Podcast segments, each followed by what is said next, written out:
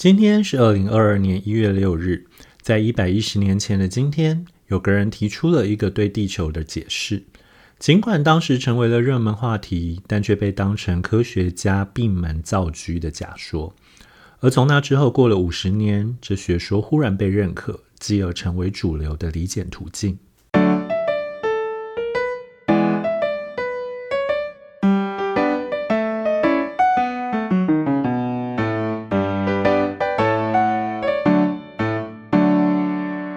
欢迎收听《永远的一天》（The Day and Today）。在距今一百一十年前的一九一二年一月六日，德国地质学家厄弗雷德·魏格纳在德国地质学会与法兰克福举行的会议中，首度提出他的大陆漂移假设。其实，大陆漂移假设是一个我们现在非常熟悉的东西，也就是呃，地球的大陆原本是在一起的。那随着各种原因跟各种理由，他们逐渐的分开，逐渐的分开，然后变成我们现在所认识的大陆板块的形状。可是，呃，有趣的地方其实是这个假说其实蛮早就有的，大概距今三四百年前就已经有地图学家发现了，就是非洲大陆跟南美大陆的海岸线很相似，几乎可以拼合在一起哦。那或者是，也就像很多人所发现的，大西洋两岸的陆地也好像那个轮廓基本上就是可以拼合在一起的。所以，的确曾经都有人认为说，呃，会不会其实这些大陆原本是连在一起的，然后来基于各种理由才被分开哦。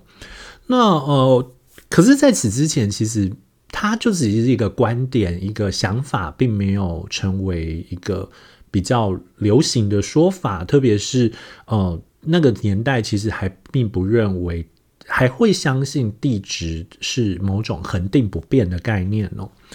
那呃，可是魏格纳自己却发现了一个很好玩的事情，是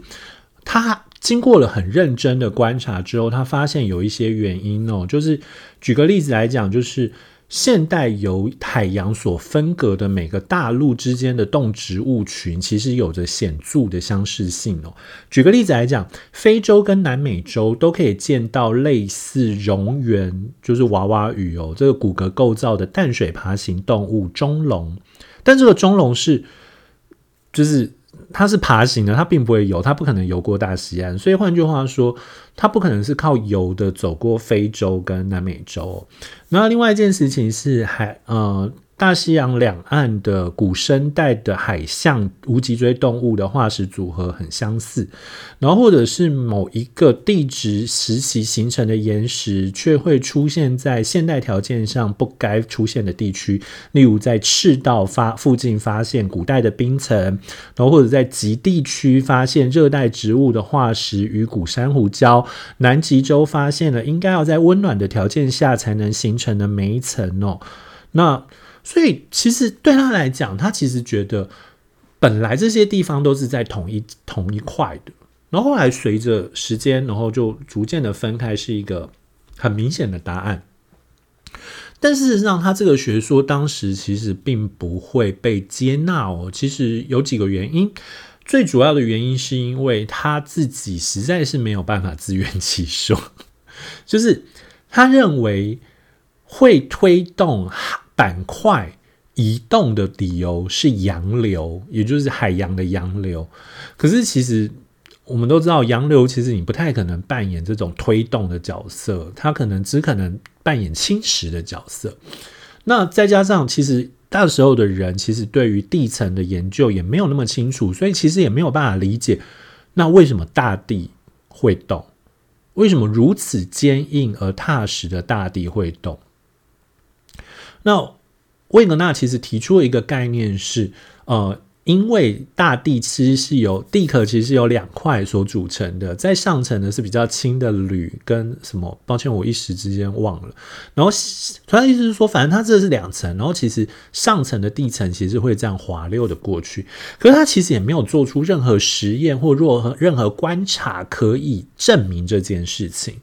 所以这件事情就造成了一个非常。嗯，就是它造成了话题，但大家其实并不采纳。那更重要的是，当时有一个最主要的学说，称之为路桥说，就是当时的人相信说，哦，其实，在这些大地之间，其实都有路桥的存在，都有陆地作为桥梁的存在，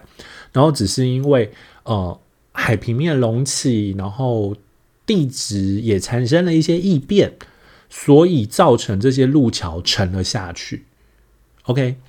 所以当时的主观说法其实是路桥说啦，那呃，那所以随着一九三零年魏格纳在一次北极的探险中逝世哦，然后他自己再也没有办法，他其实很认真哦，他光大陆漂移学说这件事情，他就起码出了五本书要说明他，不断的提出新的证据。而且他不断的在找新的证据的同时，你也会发现他的观点越来越接近现在主流的观点。可是很遗憾，因为一九三零年代他在一九三零年他在那个探险中逝世，他在北极的一次实验中逝世之后，他自己没有办法再对自己抗辩，那所以大陆漂移说也渐渐很少说起了。一直到五零年代的时候。我们才开始发现，其实搞不好魏格纳讲的是真的。为什么？这其实涉及一些很复杂的概念哦。不过我用最简单的讲法来讲好了。简单来讲，就是魏格纳的时期，它其实因为人类对于这种地质、这种大规格的尺度的观察，其实并不明确哦。举个例子来讲好了，魏格纳自己猜测那个。那个呃板块移动的速度大概是一两公尺在计算，然后可是一两公尺应该可以被观察到，所以对他来讲，他没有办法判断，就是他并不知道说啊，我该怎么证明这件事情，因为他没有办法做出真的移动一两公尺的观测报告。那当然，事后我们知道，其实那移动很小，那移动才一两公分而已，所以以当时。三零年，一九三零年代之前的观察技术根本没有办法观察到这件事情。其次是当时其实对于地壳的认识很不清楚，很多观点其实都还没有办法成立哦。所以对他们来说，就是对所有的对那个时候的人所能做到的结论，就是他们没有办法判断魏格纳提出的假说是真的或是假的，或者是说。他们倾向于觉得是假的，因为你没有办法被证明。好，可是随着第二次世界大战之后，战争你常会发现，战争在很多时候都会促成很多科技的发展哦。因为战争是一个你可以毫不考虑任何代价、拼了命的砸钱在研发技术上的东西哦，所以。为了当时的德国发明的潜水艇，然后所以英国、美国、苏俄他们为了要发展反潜艇的技术，他们就对海底侦测这件事情下了很大的功夫。然后海底侦测这件事情下了很大的功夫之后，在第二次世界大战之后，五零年代开始，人为了矿产，然后开始在进行了海底在大发现、海底大开拓，于是。这个时候就大量的当时的战争时期的技术被沿用到和平时期来，然后并且进行商业上的开采跟发掘。这个时候就有一一个观点被发现哦，呃，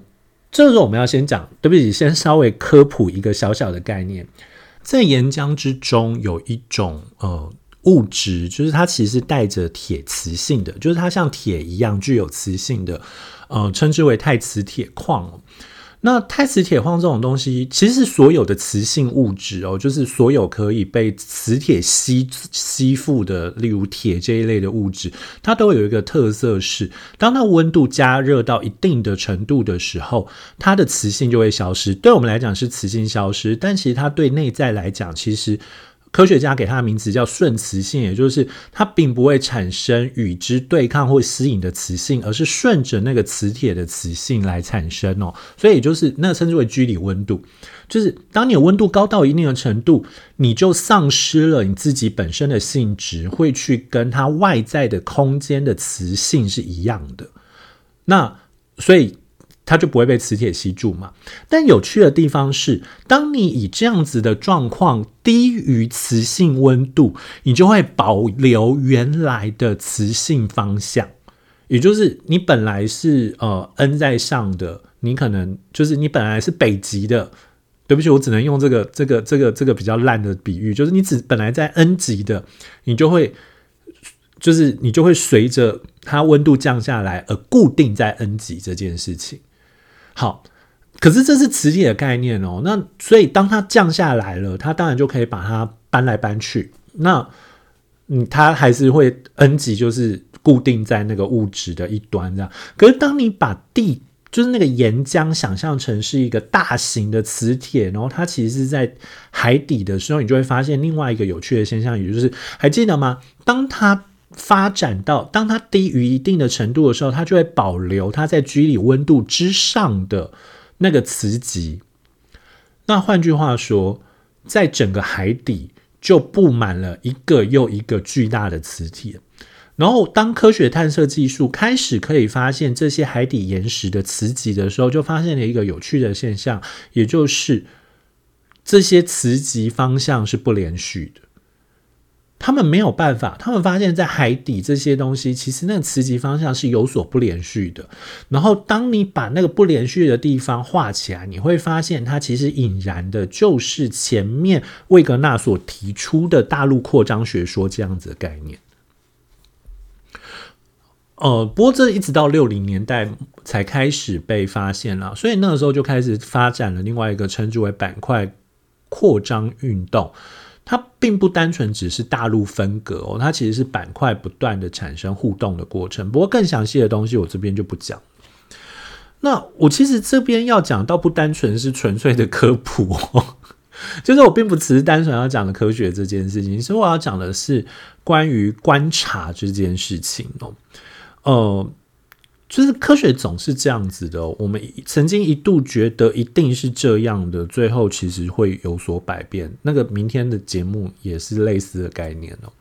但我并没有很，并不是要很心灵鸡汤的在讲说，呃，就是所以只要你撑久了，只要你真的是真的，你就会被证明是真的。那很遗憾，魏格那看不到。我并没有要讲这样子的话。其实我要讲的是。大陆扩张说这件事情，它其实成功的打破了我们对世界的认知哦。什么叫我们对世界的认知？我们对土地的想象，其实就是常常跟很稳固的、很牢固的地跟人是连在一起这样子的概念放在一起。那呃，甚至你会发现，十八世纪、十九世纪的地理学家还很喜欢用地理这件事情来强化他们对于。种族歧视的观点，例如他们会认为那些印尼人、东南亚人其实天生就很懒散，因为他们住在这个比较热的国家，他们的人种，然后他甚至有人还把它上诉到人种，就他们过去的人种本来就比较懒散这件事情。可是大陆扩张学说这件事情，却把这个我们以为本来那些人以为永远不变的东西给破坏掉了。我们变成是不断的跟环境互动之后建构出来的产物。如果再举个远一点的例子的话，呃，释迦牟尼佛，对我要讲的是释迦牟尼佛。我先讲接下来这个故事的版本，其实并不是佛经里面的版本哦，我用的是一个电影叫做《小活佛》里面的重新，他应该有自己创造的故事了。简单来讲，就是呢，佛陀当年在。菩提树下打坐沉思，然后希望能够度化世人。然后这个时候有无数天魔出现，要破坏他的心智，要引诱他，要让他不去想这些事情。于是，然后甚至其中有一个天魔变成了佛陀的样子，说：“现在我已经是你的样子了，我的行为跟你一样，我的讲话的方法跟你一样，你要如何证明？”你就是得道者，你就是那个尊者，而不是我。然后大佛陀这个时候温柔的把他手往下，四只指头触地，说：“大地将会作为我的见证。”而后天魔们就被惊，就是就被驱逐了。也就是大地作为佛陀永恒的见证这件事情，哦，可以决定，可以比佛陀本身还更能决定，他其实是得道者这件事情，这就是我们对大地的想象。但大陆漂移学说其实改变了我们对这个的想象，它其实也让我们意识到，这个世界未必有那么多永恒不变的事情，而我们。其实要去更认真的思考的是，我们是如何跟这些周遭的环境互动，而产生现在的我们。OK，听起来有点远哦，但我希望我能够解释清楚我的意思。好，这是今天的永远的一天哦。那谢谢你的收听。如果觉得这节目很有趣，欢迎推荐给朋友，或者在你使用的收听工具上评论或。评分。那如果有任何意见的话，也欢迎透过 First Story 在 Show Note 上提供的单集连接留言，或者追踪我的粉钻或 IG。那个你也可以在 Show Note 上面的节目相关连接连过去哦。OK，Anyway Have a nice day. Bye.